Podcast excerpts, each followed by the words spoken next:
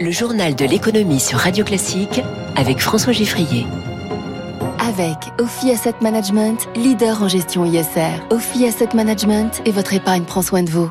Radio Classique passe l'économie au scanner en trois titres. Les bourses mondiales frissonnent quand le patron de la Fed parle d'une inflation plus durable, une assurance chômage plus dure pour inciter à la reprise d'un emploi, et puis quand on vous dit que le marché de l'occasion se développe, Renault a transformé son usine de Flins pour remettre à neuf des voitures. Dans cinq minutes, le Focus Eco, Olivier Saleron, président de la Fédération française du bâtiment, au micro de Radio Classique à 6h45.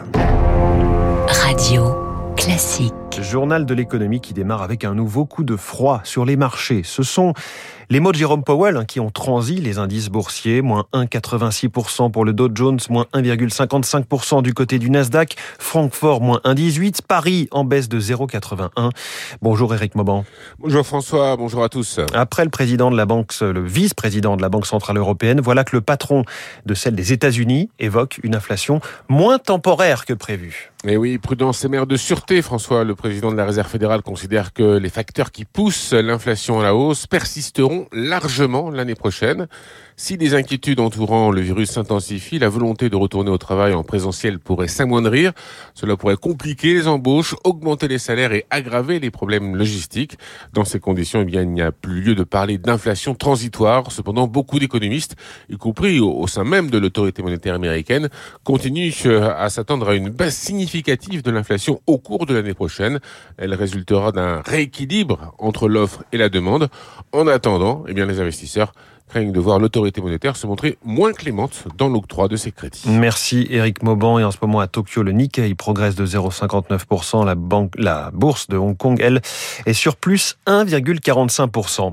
Dans le match de l'assurance chômage, à la fin, c'est le gouvernement qui gagne. Après les recours des syndicats et les conditions posées par le Conseil d'État, voilà deux nouvelles mesures qui entrent en vigueur aujourd'hui, 1er décembre, dont la fameuse dégressivité des allocations, c'est-à-dire moins 30% après six mois au chômage. Cela concerne les cadres et forcément leur syndicat, la CFCGC de François Omril, crie au scandale.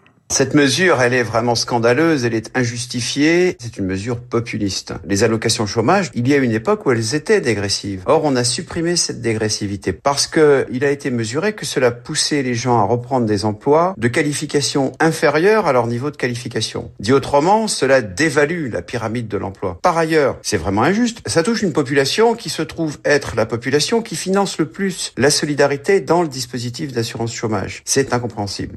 Et voici un point de vue bien différent. Il est du côté d'Yannick Lorty, professeur d'économie à l'université Gustave Eiffel une dégressivité renforcée peut exercer un effet euh, positif sur l'intensité du retour à l'emploi. Et donc, dans le contexte actuel, qui est un contexte de très forte reprise, il y a beaucoup d'opportunités. Donc, euh, il est plutôt euh, pertinent d'envoyer des signaux pour inciter les personnes à occuper les emplois qui sont en train de se créer. Le public visé, c'est les demandeurs d'emploi qui sont les mieux indemnisés. Dans la plupart des cas, on va dépasser 3000 euros d'allocation chômage. Et donc, les écréter, dans le contexte actuel, paraît pas complètement inopportun. Et on va continuer ce débat sur l'efficacité ou non de cette réforme de l'assurance chômage avec mon invité à 7h15, Wilfried Galland.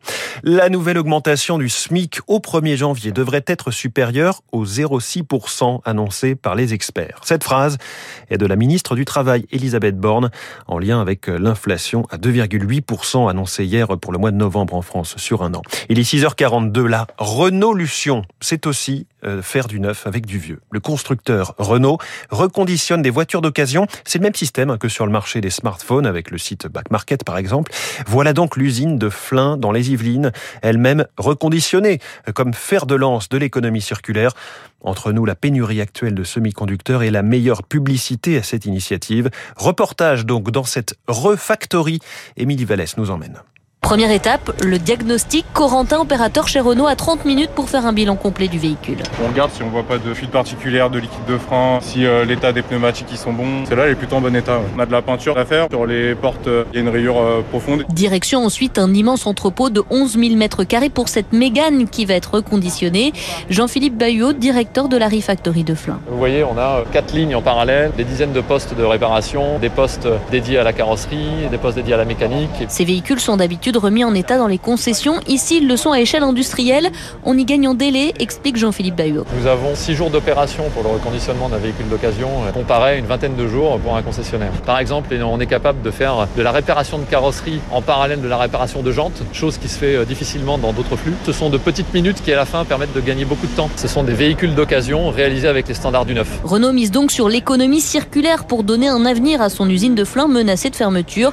Luca Di Meo, directeur général de Renault. On avait l'urgence et le défi intellectuel de trouver une solution, inventer quelque chose. Et je pense que horizon 2030, on est à 3000 emplois. Avec cette activité, Renault espère générer 200 millions d'euros de chiffre d'affaires annuel d'ici 2025. Et 1500 voitures quasi neuves sont déjà sorties de Flins depuis septembre. Face au conditionnement, face à Amazon, face au centre des petites villes qui se dépeuplent, face aussi à la robotisation, le début aujourd'hui des assises du commerce à Bercy. Trois semaines de débat pour garantir un avenir français à ce Quelques pistes de travail avec Julien Pillot, enseignant-chercheur à l'INSEC Grande École.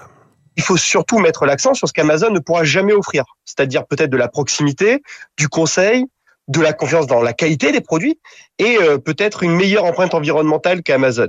Et puis, euh, il faut que les grands distributeurs concluent des opérations ou des alliances qui leur permettraient de renforcer leur poids sur euh, le plan industriel. Ça peut se faire par des opérations de fusion-acquisition, on l'a vu avec Fnac Darty par exemple il y a quelque temps, ou par le biais de rapprochements stratégiques, comme cela se voit d'ailleurs très régulièrement au niveau des centrales d'achat dans la grande distribution. Un sujet passionnant hein, que l'avenir du commerce en France, c'est du pouvoir d'achat, c'est de l'innovation, c'est l'aménagement du territoire, l'écologie, la fiscalité aussi. Je vous en reparle tout à l'heure dans les spécialistes à 7h40. Pour l'heure, il est 6h45. Le président de la Fédération française du bâtiment est déjà dans le studio de Radio Classique et je discute avec lui dans un instant.